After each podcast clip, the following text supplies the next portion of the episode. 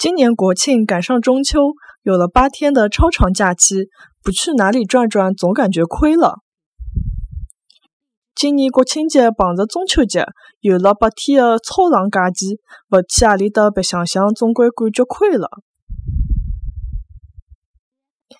今年国庆碰着中秋节。有了白天的操场假期，勿去阿里搭白相相，总归感觉亏了。今年国庆节碰着中秋节，有的八天的超长假期，勿去阿里搭白相相，总归感觉亏了。